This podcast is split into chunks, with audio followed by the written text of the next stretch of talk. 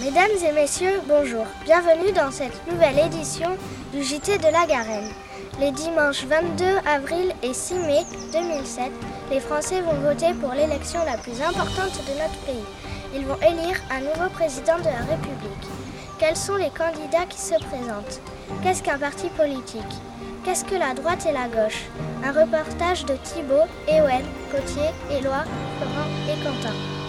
Faut 500 signatures de maires pour qu'une personne se présente à l'élection présidentielle. Le parrainage, c'est un passe pour le premier tour.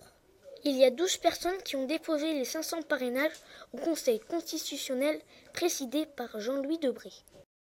Les candidats à l'élection présidentielle sont Arlette Laguillet, Jean-Marie Le Pen, Nicolas Sarkozy, Gérard Chivardi, Ségolène Royal, Dominique Voynet, François Bayrou, Olivier Besancenot, José Bové, Marie-Georges Buffet et Philippe de Villiers.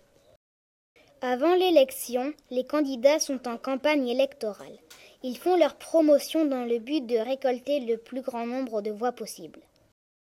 En France, tout candidat reçoit une somme d'argent de l'État d'environ 1 million d'euros pour financer sa campagne, quel que, quel soit le nombre de voix recueillies lors de l'élection. À la radio et à la télé, les candidats et leurs soutiens doivent avoir un temps d'antenne équitable. Les sondages sur les élections sont interdits. La veille est le jour du scrutin. Un parti politique est une association de personnes qui défendent des idées communes. Les partis politiques présentent des candidats aux élections. Les candidats n'appartiennent pas tous à un parti politique. Ce n'est pas obligatoire pour être candidat. Cependant, la majorité des candidats sont soutenus par un parti.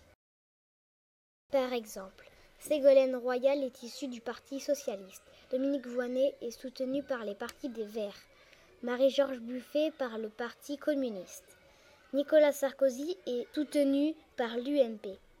François Bayrou est le candidat de l'UDF.